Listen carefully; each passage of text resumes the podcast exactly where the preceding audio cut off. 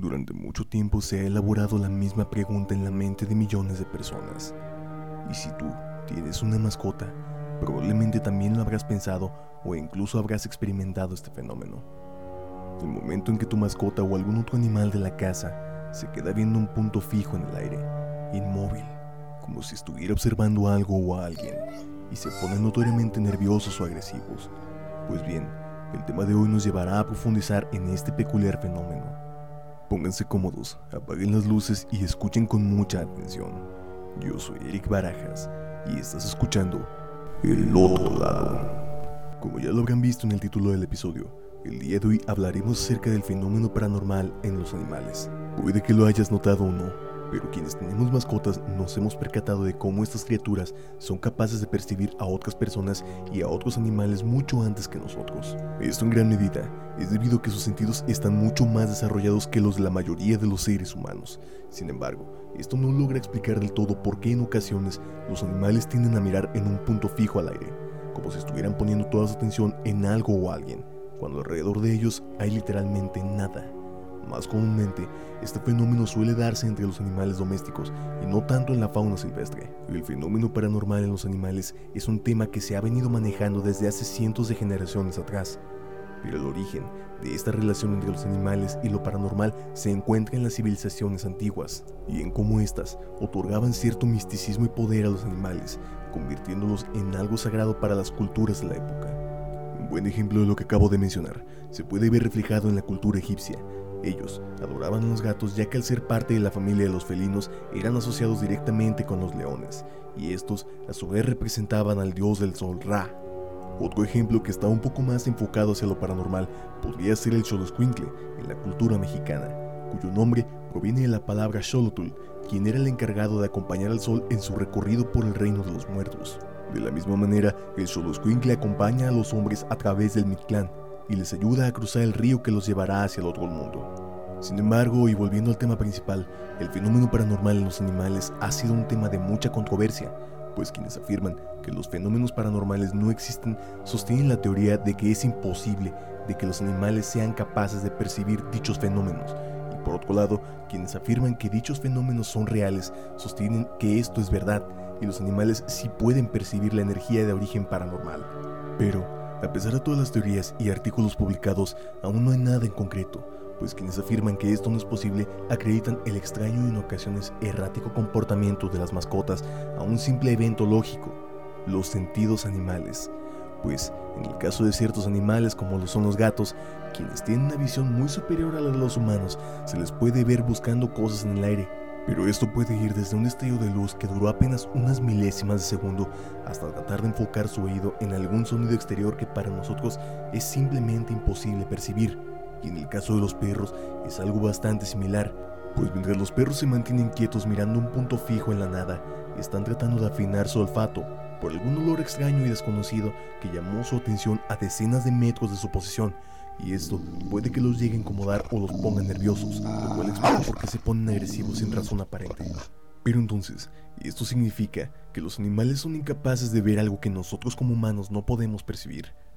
Pues no necesariamente, pues es bien sabido que los animales pueden percibir cosas que nosotros como seres humanos no, y esto puede ir desde la presión barométrica y el movimiento de las placas tectónicas hasta cosas más ambiguas por así llamarlas, como lo son las feromonas de otros seres e inclusive sus intenciones. Un ejemplo podría ser el cómo muchos de los animales domésticos en Tailandia salieron corriendo de la ciudad y otros tantos se negaban a abandonar su hogar un par de horas antes de que el tsunami que arrasó con esta área llegara en 2004. Caso similar a lo que sucedió en Japón en 2011, para cuando llegó el tsunami a la orilla, la mayoría de los animales ya se habían ido de la ciudad. Del mismo modo, los animales tienen la capacidad de percibir las emociones e intenciones de otros seres, por lo que no es de extrañar de que a pesar de que tu mascota sea un animal bastante manso, en ocasiones estos pueden llegar a mostrar los dientes, ladrar o bufar a personas que a simple vista no tienen nada de especial, pero que casualmente no tiene una muy buena reputación entre sus conocidos, aunque a mi parecer la prueba más contundente a favor de este extraño fenómeno se presentó en la década de 1960, cuando el científico y parapsicólogo Robert L. Morris sometió a cuatro animales distintos a un experimento para probar lo que ellos pensaban era un sexto sentido animal, el cual les permitía detectar seres extradimensionales, pues si nos detenemos a pensarlo por un segundo, es lo que los espíritus técnicamente son, seres metafísicos que se encuentran fuera de cualquier plano o dimensión conocida dentro de nuestro universo. En fin, el experimento constó en introducir a cuatro animales domésticos en una antigua casa en venta, ubicada en Kentucky, la cual nadie quería comprar debido a que había sido la sede de varios crueles y sangrientos asesinatos un par de años atrás. Además, se había reportado una fuerte actividad paranormal por los vecinos de la zona. Fue entonces cuando se le pidió a la agencia inmobiliaria la oportunidad de utilizar dicha casa para llevar a cabo el experimento. Se introdujeron unos tres animales de manera separada en una de las habitaciones donde se habían cometido tres de los homicidios. El primero en entrar fue un perro, el cual iba en compañía de su amo. Este apenas logró traspasar el umbral a la puerta, cuando el pelo de su lomo se erizó, mostró los dientes y rápidamente retrocedió gruñendo mientras salía de la habitación. Después de esto, simplemente se negó a entrar de nuevo. El segundo en ingresar en la habitación fue un gato, el cual iba en brazos de su cuidador, pero al entrar en la habitación, el gato se puso notoriamente nervioso. Luego saltó a la espalda de su amo y le clavó las uñas. Seguido de esto, corrió a refugiarse bajo una silla, donde le bufó por varios minutos a otra silla que se encontraba en el fondo de la habitación. El tercer animal en ser introducido fue una serpiente, la cual simplemente adoptó una postura de ataque mientras seguía fijamente con la mirada algo que se movía alrededor de la misma silla, la cual había asustado al gato anteriormente. El último de los animales en ingresar fue un ratón, aunque este en realidad no presentó ningún cambio en su forma de actuar. Lo único que hizo fue buscar dónde esconderse, como normalmente lo suelen hacer. Después de esto, los animales fueron llevados a otro cuarto de la casa donde no había sucedido nada durante los asesinatos, y al ser introducidos, sus reacciones fueron completamente normales. Entonces, ¿los animales tienen la capacidad de percibir fenómenos paranormales? Personalmente tengo mi propia teoría, la cual puede que compartas o no conmigo.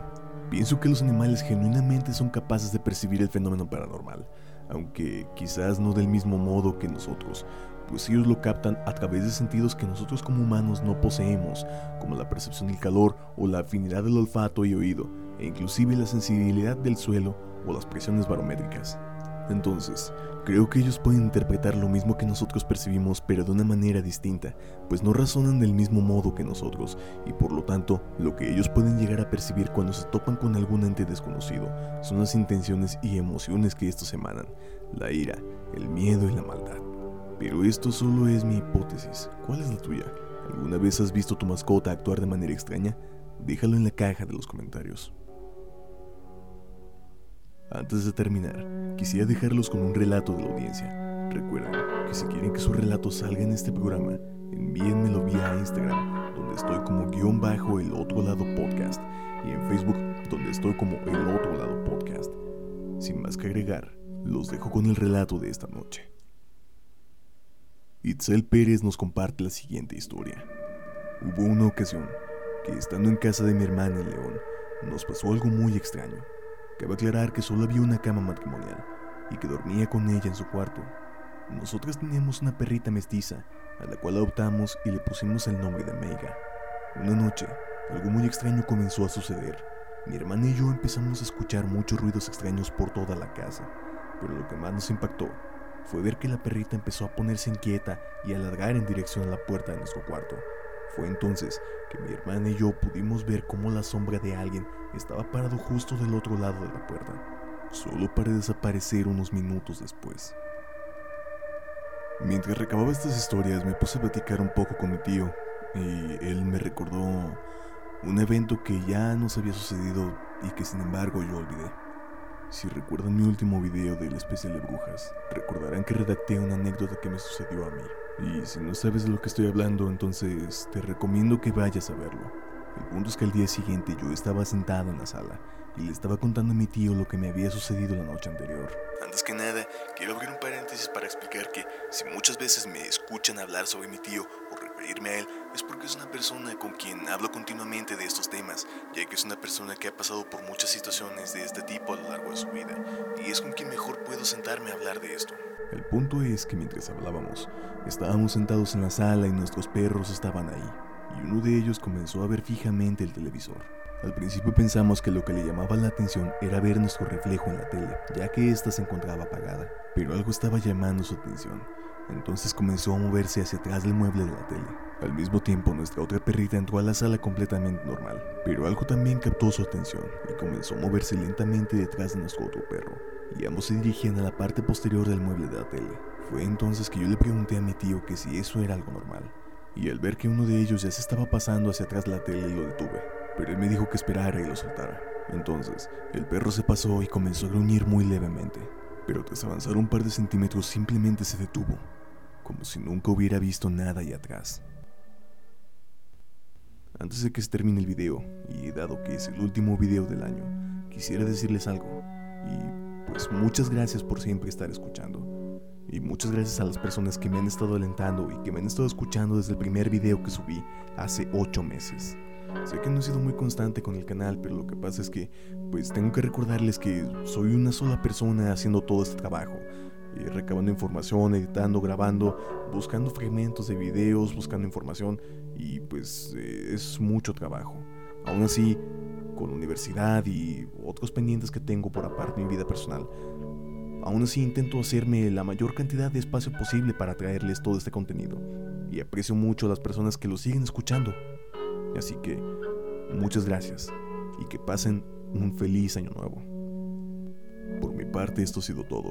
Recuerda que si te gustó el programa, puedes apoyarme dando like a este video, compartiéndolo con todos tus amigos y suscribiéndote y golpeando la campanita. Yo soy Eric Barajas y nos veremos de nuevo aquí, en el otro lado.